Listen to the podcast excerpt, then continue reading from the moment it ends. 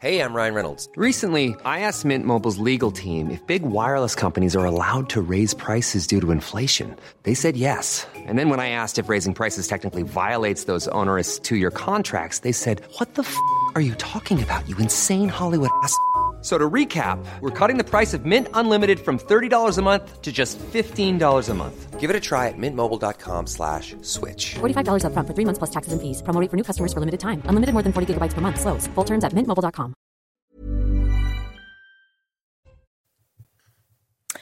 Bonjour à tous et bienvenue à vous au grand rendez-vous européen CNews Les Échos. Bonjour Alain Finkielkraut. Bonjour. Et merci de votre présence. C'est votre grand rendez-vous ce dimanche. Nous allons parler ensemble de sujets majeurs qui vous tiennent à cœur, comme l'école, bien sûr, l'avenir de l'école, la grève des enseignants et une ministre qui enchaîne les polémiques et les déconvenus. Au programme aussi, Alain Finkielkraut, la culture.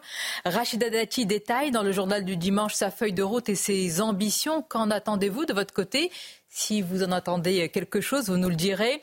Et puis on évoquera aussi la cérémonie qui se prépare en hommage aux victimes du Hamas, cérémonie euh, euh, où la présence de la France insoumise n'est pas souhaitée par ses propres familles. Et puis nous plongerons aussi avec gourmandise dans votre dernier ouvrage, nouvel essai paru chez Gallimard, Pêcheurs de perles, des perles qui sont autant de citations qui vous ont nourri, celles de Tocqueville, Anna Arendt, Milan Kundera ou encore Charles de Gaulle.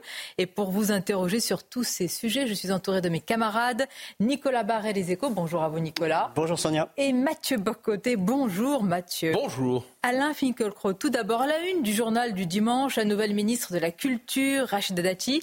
Elle affiche ses, ses ambitions. Elle veut, dit-elle, plus de pluralisme dans le service euh, public. On va en parler, mais tout d'abord, peut-être sur sa personnalité, la nomination de Rachida Dati.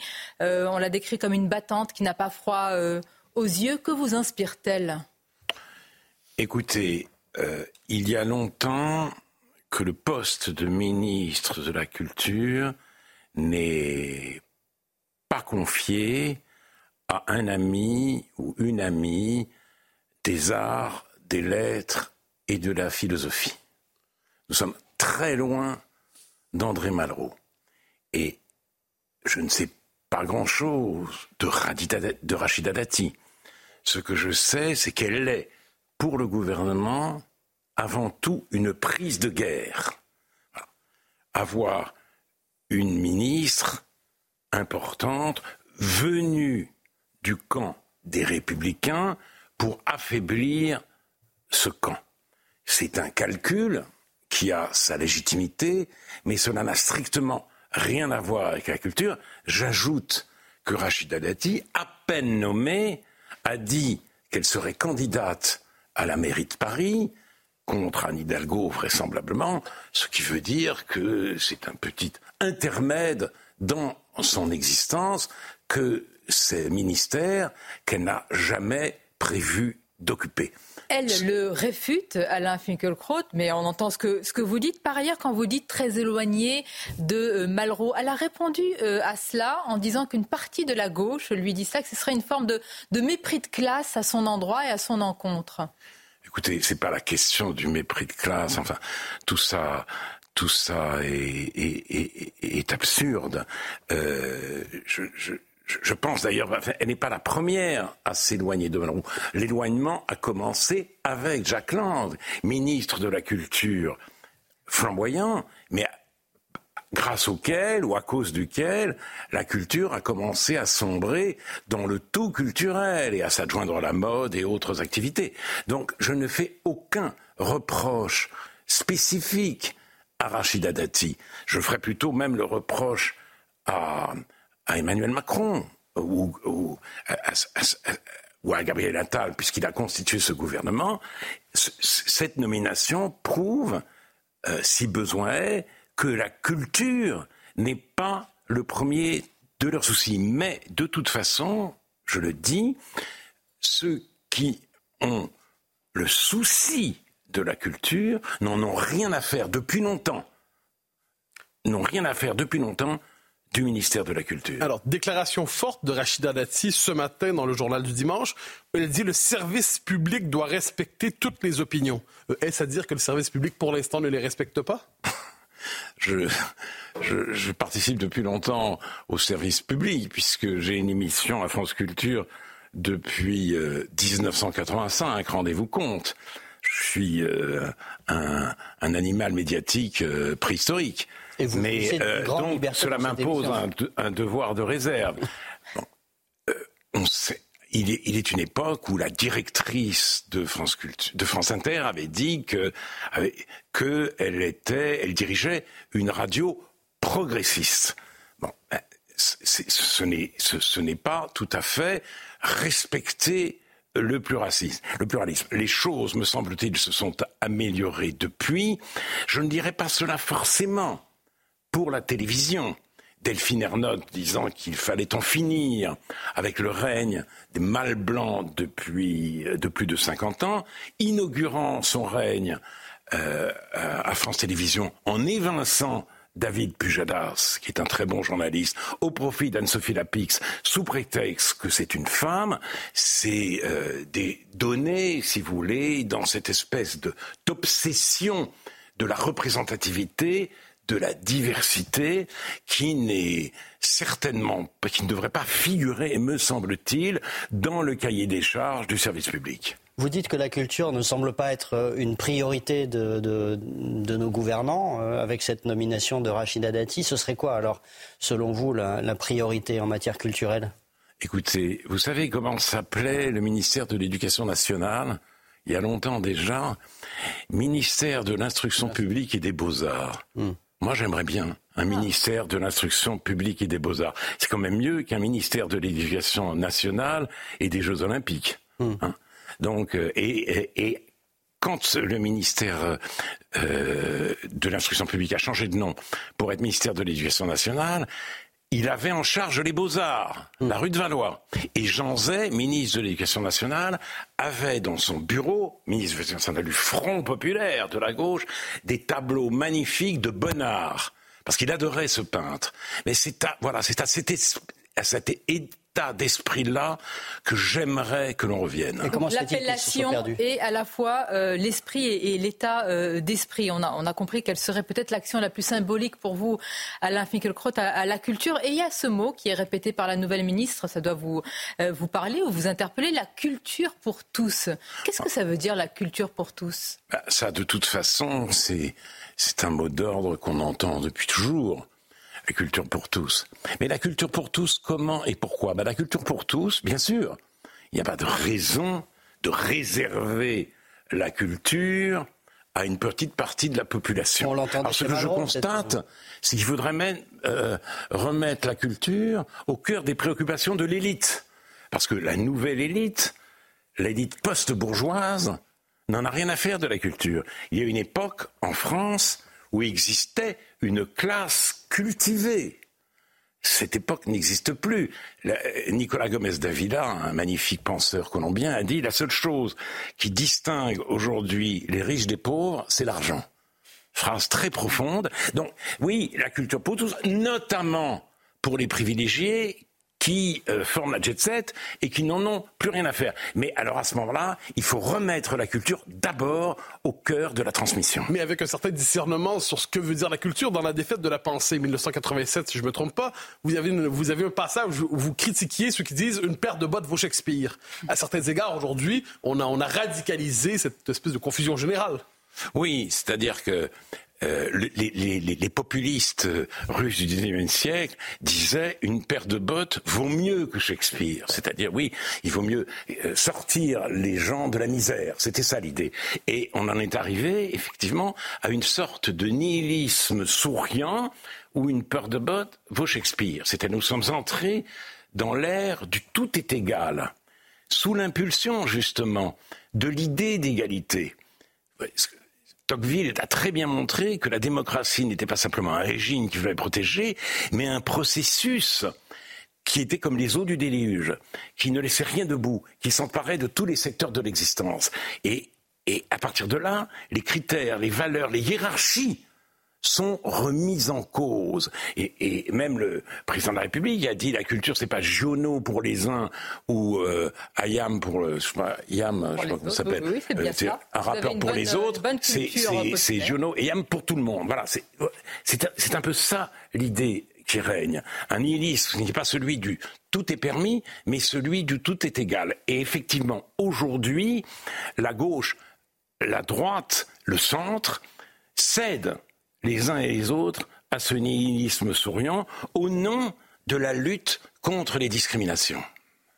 Rachida Dati, euh, encore une question sur elle, et puis on, élargira le, le, bah sujet. à Alain à l'école, à la transmission, très important. Mais il y a un symbole. Elle a choisi de présenter ses vœux il y a quelques jours au musée de l'immigration.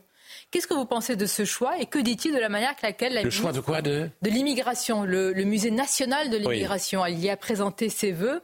Que dit ce choix euh, de bien de la suite, de la manière avec laquelle elle va imprimer sa marque dans, le ministère de la Culture? C'est important? C'est important si l'on veut dire par là que euh, les immigrés ont la chance non pas de s'assimiler, mais de pouvoir assimiler la culture française. Et que cette chance, il importe de leur donner les moyens de la saisir.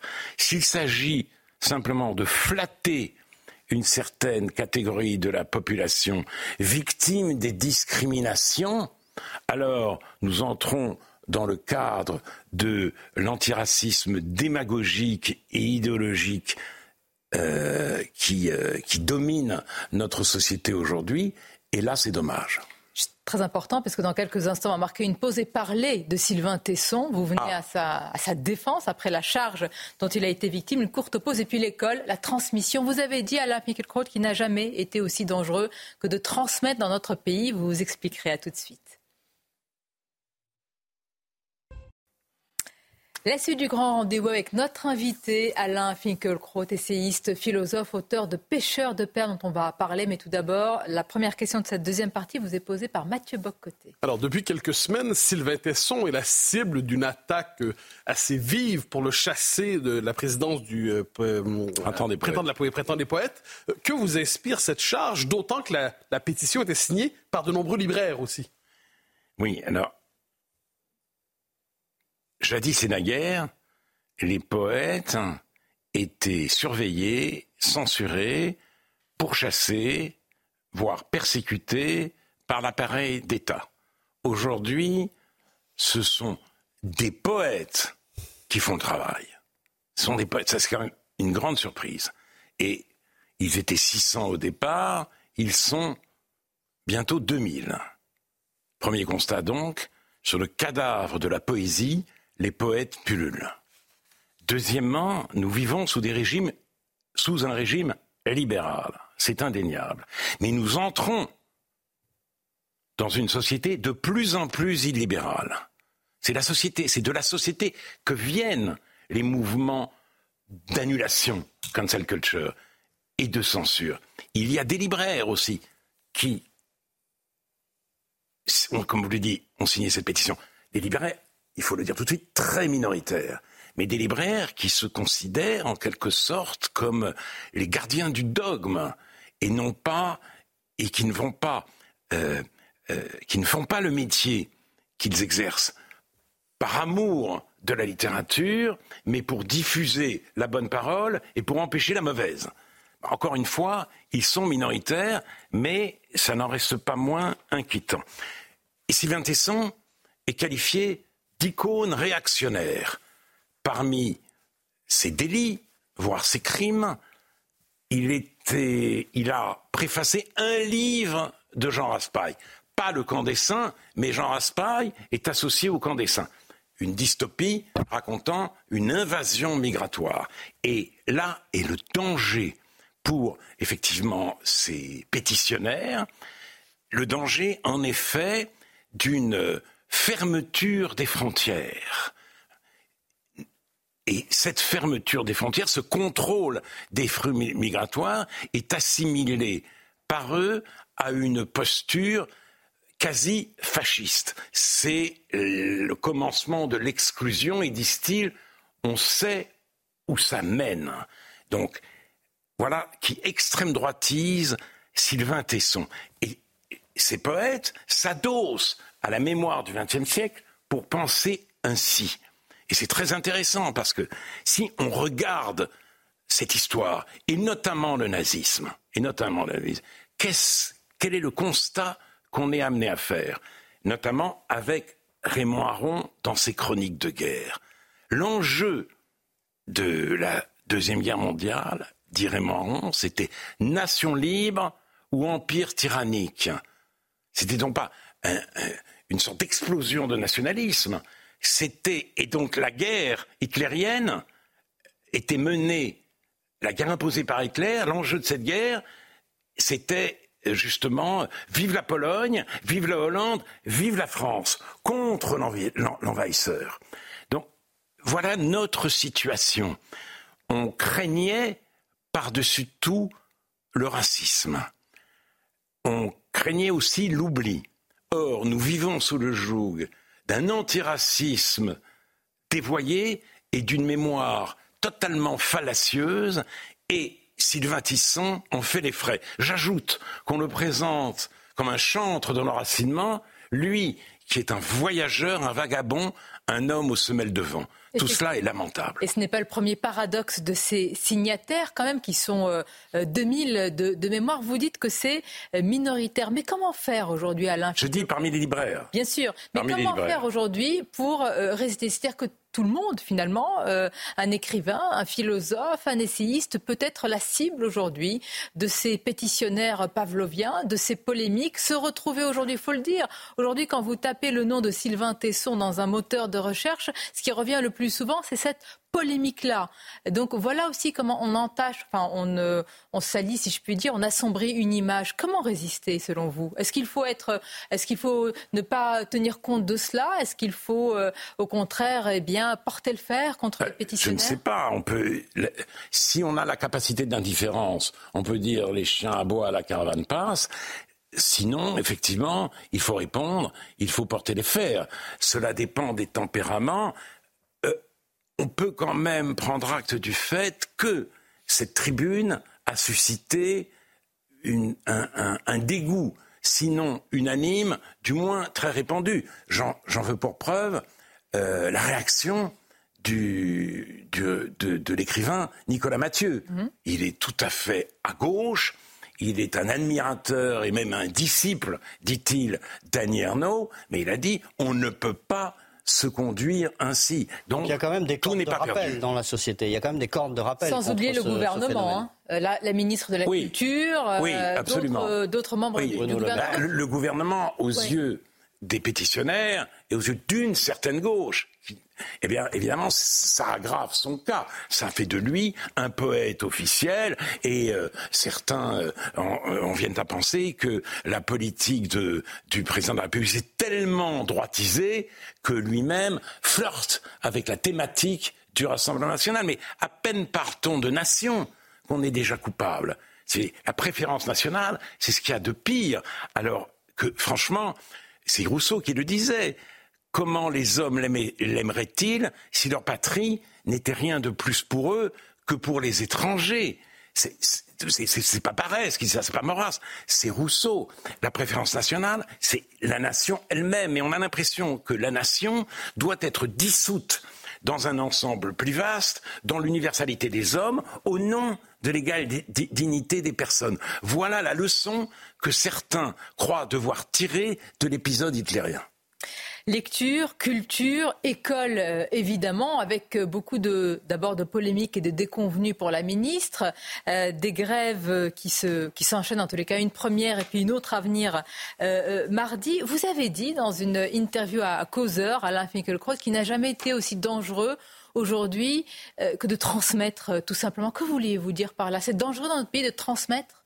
Ah, ça l'est de plus en plus. C'est-à-dire que le public a changé et euh, la transmission est extraordinairement difficile.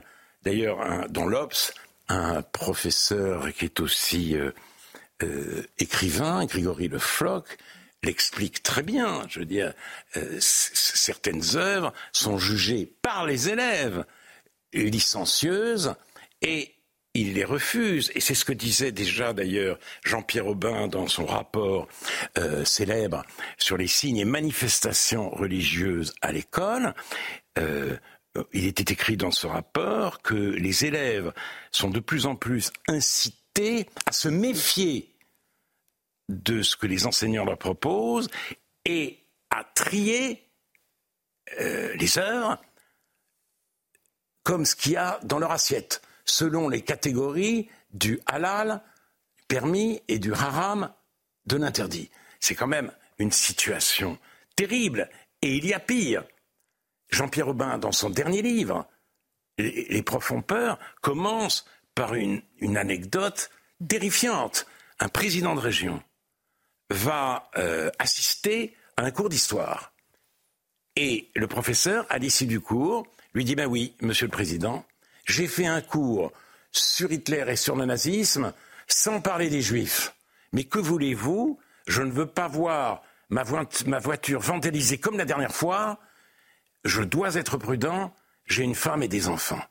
Voilà aussi où nous en sommes. Donc c'est un défi à l'autorité des, sachants, en fait. Des maîtres. Je n'aime pas trop les sachants. Oui, oui, des maîtres. Oui, bien sûr. Mais euh, au nom d'autres, d'autres, d'autres valeurs. Hmm. Et l'autorité des maîtres doit être rétablie d'abord parce qu'il y a une dissymétrie. Euh, hmm. Les enfants ne savent pas ce que les maîtres savent. Et elle doit être rétablie justement pour rendre toute sa place à la, à la culture en France. Mais justement, c'est une double contestation à la fois de l'autorité du maître, mais la légitimité même du savoir à transmettre. Donc, euh, si je vous comprends bien, un croisement, d'un côté, c'est une forme d'héritage de la contre-culture qui dit euh, il faut faire tomber l'autorité, les professeurs nous font vieillir, et de l'autre côté, c'est une culture nouvelle qui rejette la culture française. Oui, c'est ça, c'est ça. Et, euh, donc, les professeurs nous font vieillir, mais d'ailleurs, de cet esprit de 68, euh, de ces post-68 art, il reste quelque chose à gauche, malheureusement.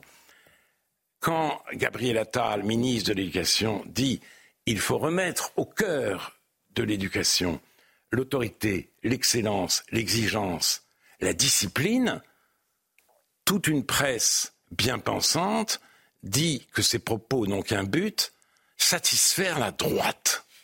Satisfaire la droite. La droite, en France, n'a jamais eu comme souci prioritaire l'école. Elle avait ses réseaux, elle avait l'enseignement privé.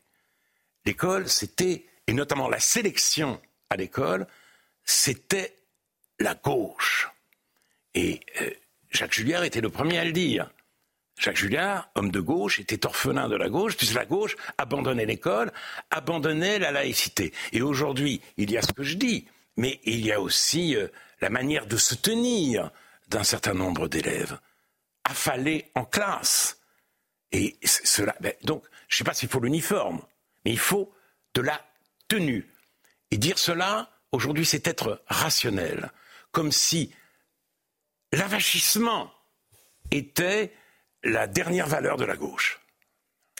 La ministre de l'Éducation nationale, euh, Amélie Oudéa-Castera, a enchaîné les polémiques et les déconvenus. Alain Finkielkraut, certains y ont vu, en partant de la première polémique, une guerre scolaire euh, réactivée entre le public et, le privé. Quel, regard euh, vous, vous, portez sur cela? Est-ce qu'on est toujours au seuil d'une guerre scolaire dans notre pays?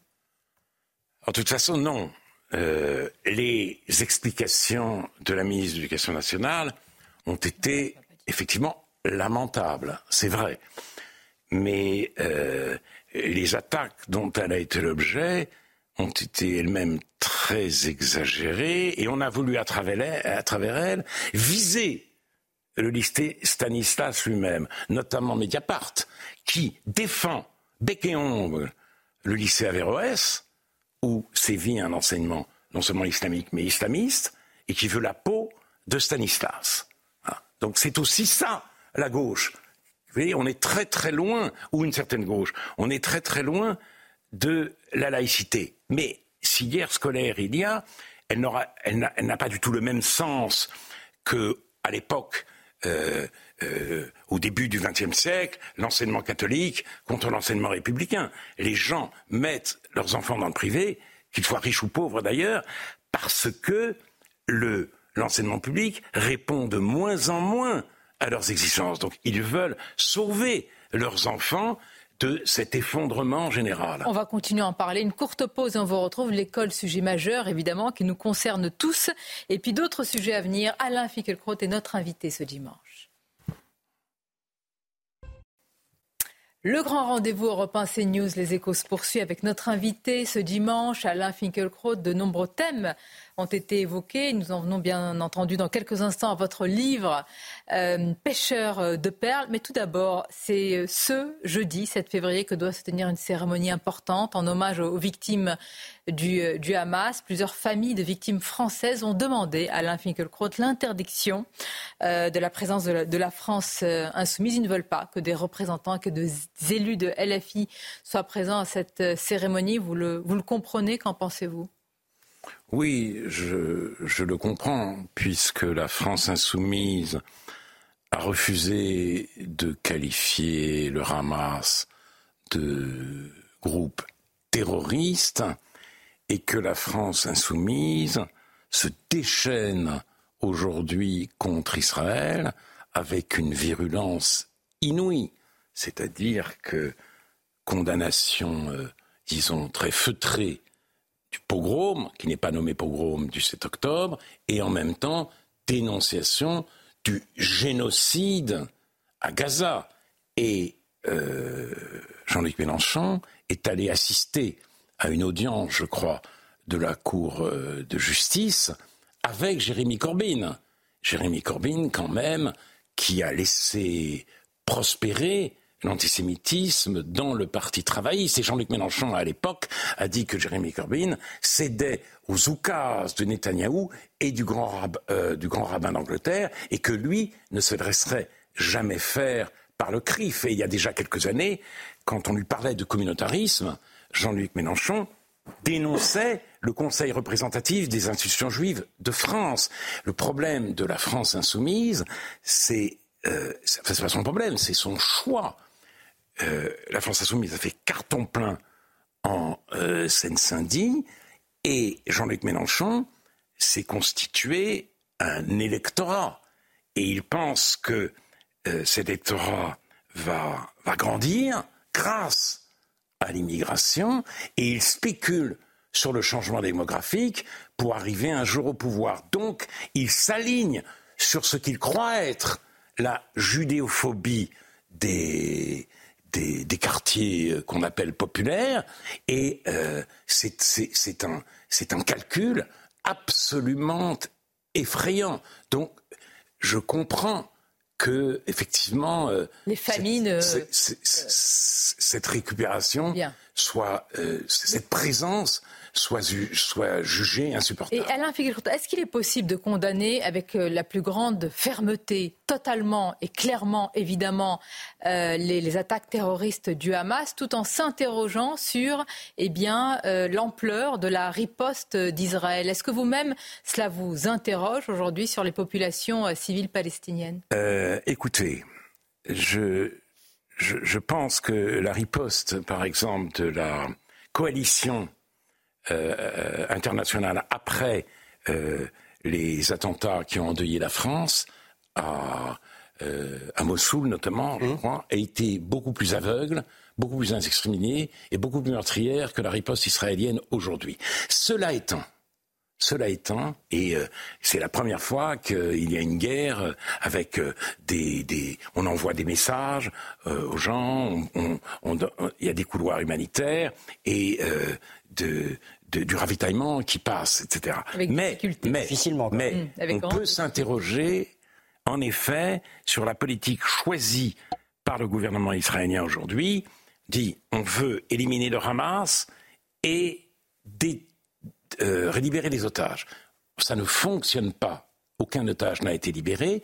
Et malheureusement, pour négocier la libération des otages, il faudra en passer par le Par le Hamas. Premièrement voilà, voilà ce que je pense. Et deuxièmement, il y a en effet des extrémistes au gouvernement de Netanyahou qui font peur et qui, aux juifs que je suis, font honte.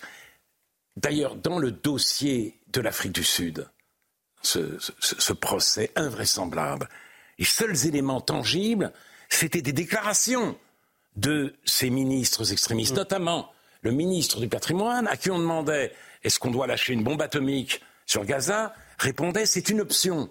Cet homme a été suspendu, c'est tout. Et maintenant, je crois qu'il siège encore au gouvernement. Il devrait être poursuivi en justice pour, effectivement, apologie du génocide. Et on a vu aussi, avec Itamar Benvir, des, des manifestants qui dansaient au cri de, et, qui préconisaient le retour des implantations à Gaza, avec l'idée cette fois-ci que les Palestiniens devraient partir, parce que certains Israéliens très minoritaires tirent la conclusion que voici du euh, pogrom du 7 octobre.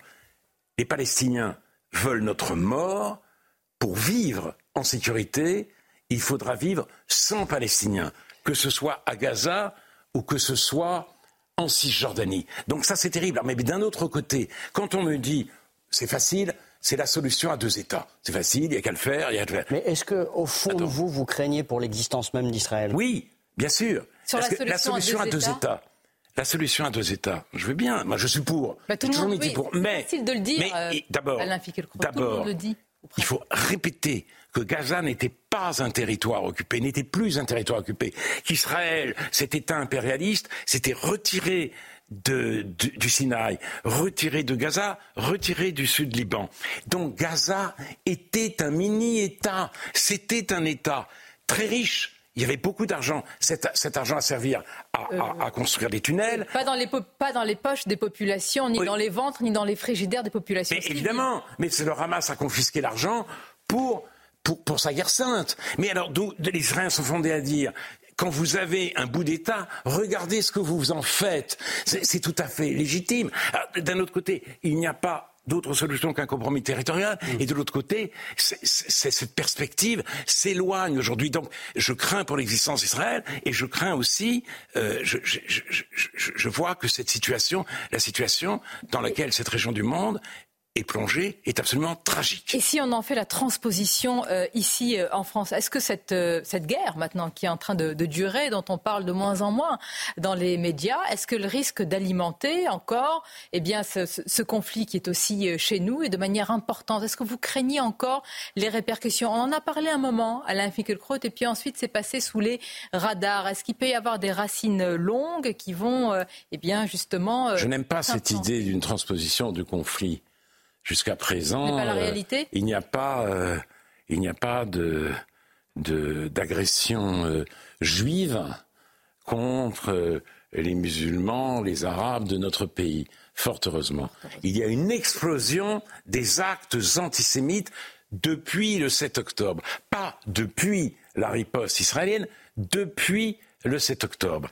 Et cela, en France, et dans le reste du monde, et cela aussi d'ailleurs dans les, dans les campus euh, français et surtout américains. Le wokisme est une entreprise de décervelage qui réduit le monde à l'affrontement de deux forces, les dominants et les dominés, les juifs d'Israël, les sionistes, donc en fait les juifs, sont du côté des dominés, ils sont présents, Israël est présenté comme un État une entreprise coloniale de 1948 à nos jours.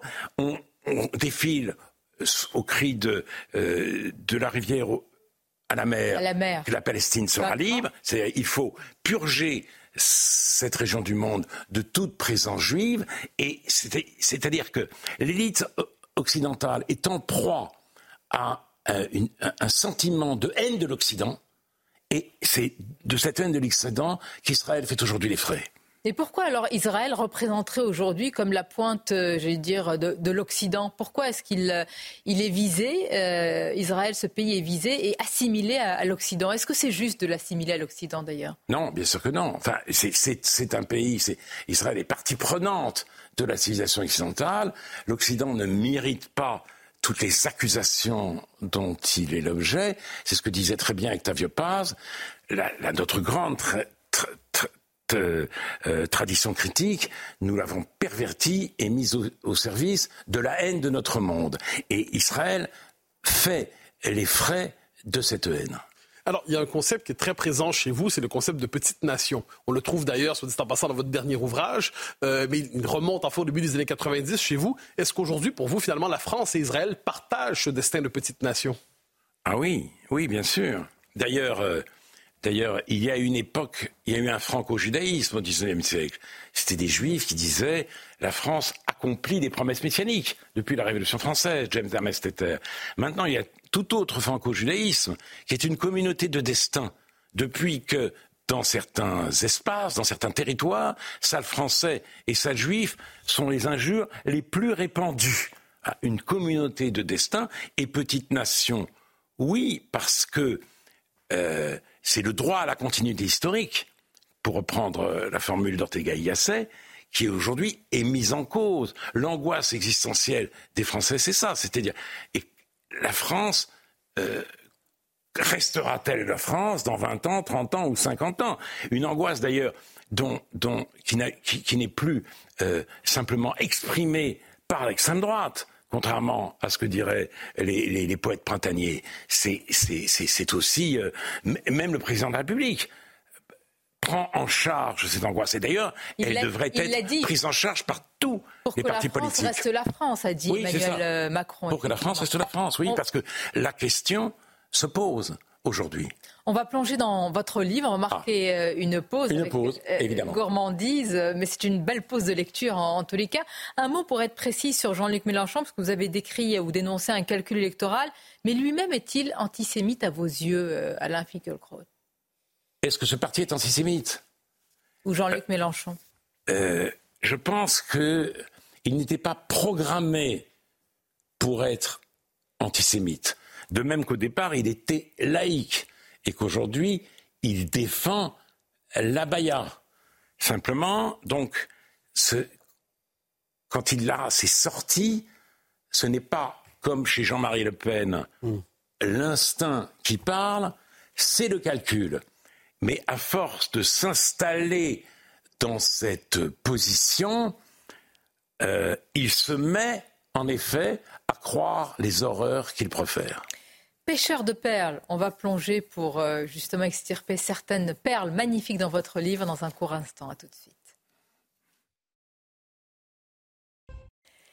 Notre invité l'auteur d'un nouvel essai paru chez Gallimard, déjà véritable succès de librairie, Pêcheur de perles. La première question de cette dernière partie vous est posée par Nicolas Barret. Oui, et ce livre, euh, Alain Finkielkraut, c'est un peu euh, le livre d'une d'une vie de lecture finalement, euh, avec toutes ces citations qui vous ont profondément marqué. on ne pense pas de soi-même par soi-même. Est-ce que on sait vraiment réfléchir par soi-même? C'est vraiment quoi? Réfléchir par soi-même. Qu'est-ce que c'est réfléchir par soi-même? Est-ce qu'on sait vraiment le faire? Est-ce qu'on sait, vraiment réfléchir par soi-même? Ben, En tout cas pour le, faire, il faut être modeste.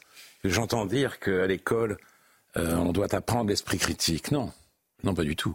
À l'école, on doit apprendre à admirer.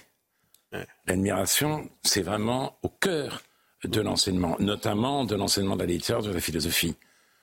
L'esprit critique d'un blanc-bec face à Kant, Hegel, Platon, euh, ou même euh, Racine et Flaubert, ça n'a aucun sens.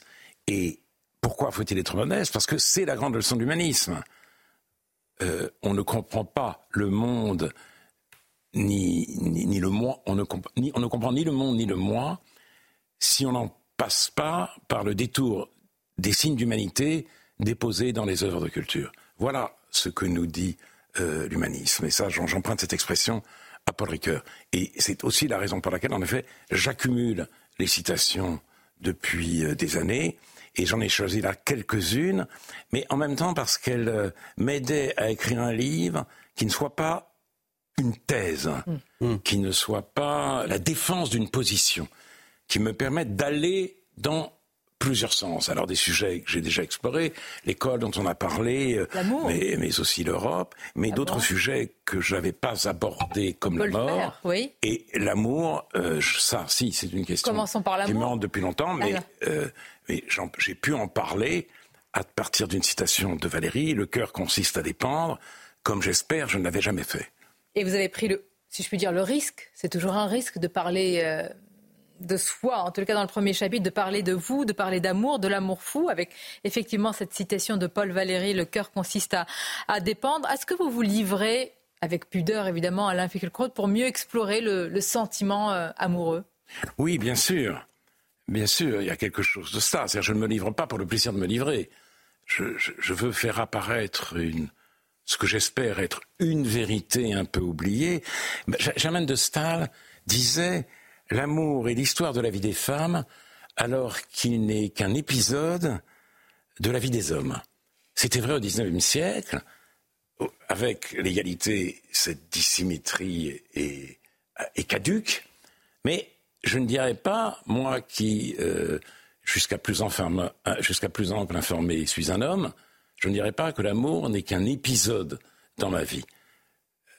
C'est une énigme, l'énigme du cœur battant, euh, une énigme qui me, qui me hante, qui m'obsède depuis que je suis tout petit. et donc, euh, mais vous ne j'essaye, j'essaye, je, je, continue sans cesse à réfléchir. Mais vous ne vouez pas non plus un culte à l'amour au risque d'en effacer le destinataire ou la destinataire dont on peut dire le nom, puisque évidemment c'est, c'est public. Vous partagez la vie depuis très longtemps de l'avocate Sylvie Topalov et vous allez jusqu'à raconter une rupture oui. Avec un, épisode assez, c'était sur, sur un film, enfin sur une actrice, où vous êtes disputé. Bon, c'est la femme de, de, votre vie, donc tout se, se termine bien, mais c'est pas le culte de l'amour non plus. Non, non, non, c'est vrai. Je ne suis pas un dévot ah. de l'amour. Il y a des formes d'amour que je n'apprécie pas. Prenez par exemple la très belle fable de La Fontaine, Les deux pigeons. Tenez-vous lieu de tout, comptez pour rien le reste. Cette autosuffisance me fait froid dans le dos. Pour moi, aimer, c'est aussi partager le monde. Et puis l'amour ne peut pas être exclusif de l'amitié, qui est une des grâces de l'existence. Mais ce que j'essaye de faire apparaître, c'est une composante de l'amour un peu négligé par la tradition littéraire, et en effet, l'admiration.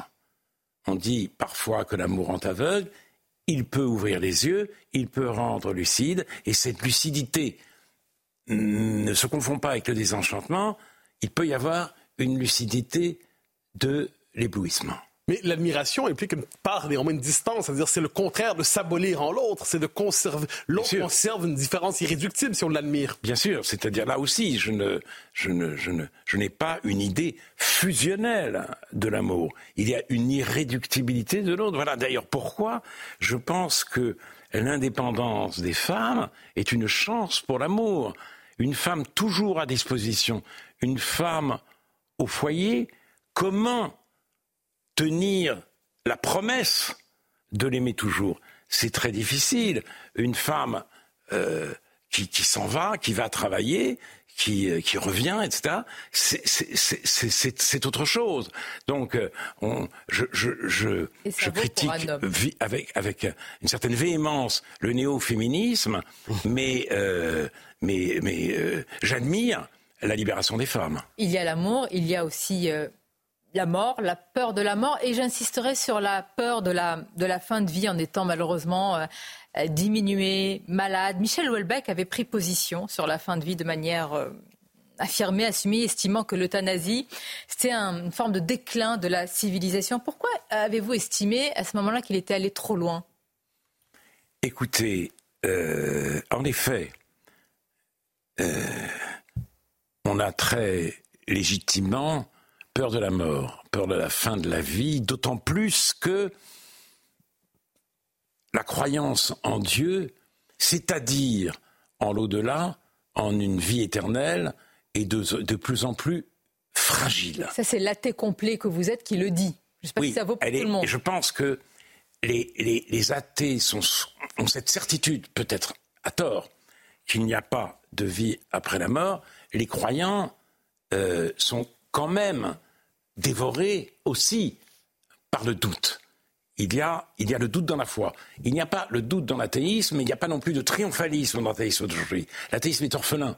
On aimerait bien penser qu'il y a un après. On aimerait bien penser qu'on peut rejoindre ceux qu'on a connus et aussi faire la connaissance de ceux qu'on a admirés. Si vous voulez, moi j'aimerais bien me dire, après la mort, j'irai voir Peggy, j'irai voir Anna Arendt, etc. Et retrouver vos parents et, retrouver mes parents pour leur poser toutes les questions que je n'ai pas songé à leur poser. Mais l'angoisse de la fin de vie, aujourd'hui, prend presque le pas sur l'angoisse de la fin de la vie, parce que la médecine répare tout sauf le cerveau, d'où cette idée de, on va, on va être, être atteint de l'Alzheimer. Et il y a un philosophe qui en parle admirablement, Michel Malherbe, historien de la philosophie, spécialiste de Hume. Sa femme, Annie, a été atteinte de la maladie d'Alzheimer. Il a consacré à, cela deux livres extraordinaires. Et il dit, l'Alzheimer, ce n'est pas une maladie, c'est le mal ayant, ayant installé dans le vivant ses quartiers ayant installé dans le vivant ses quartiers. Le vivant se défait inexorablement. Il est touché jusque dans son intégrité d'individu, jusque dans sa dignité d'être responsable. Et c'est très, très fort, si vous voulez. Ce qui est très fort là-dedans, c'est que ce vivant le sait. C'est la femme de Dresvani euh, a, subi la même maladie et il parle de l'immense chagrin de se savoir en état de destruction mentale. Que fait-on face à ce chagrin? On est totalement désarmé. Même la loi sur l'euthanasie ne le prend pas en charge. Et, j'essaye d'en parler. Et Welbeck, Welbeck critique tout ça, mais il se donne la tâche facile parce que dans Anéantir, il y a un personnage qui, euh, qui a un AVC, qui souffre, qu'on arrache à l'EHPAD pour lui éviter l'euthanasie, mais ce personnage-là, eh ben, il est assez vivant pour lire, pour écouter de la musique, pour d'une certaine manière communiquer. Donc, euh, c'est comme si euh, l'Alzheimer ne pouvait pas se regarder fixement, même par Welbeck. La maladie, la mort font partie de la vie. Ce livre est aussi une euh, ode à la vie et à l'amour. Merci de l'avoir partagé avec nous ce dimanche. Alain Finkielkraut, je vous remercie de votre présence. Je remercie également mes camarades, Mathieu et Nicolas. On va souhaiter bon dimanche, évidemment, à tous ceux qui nous regardent et nous écoutent. Et à très bientôt. À très bientôt à vous aussi, Alain Finkielkraut. Merci.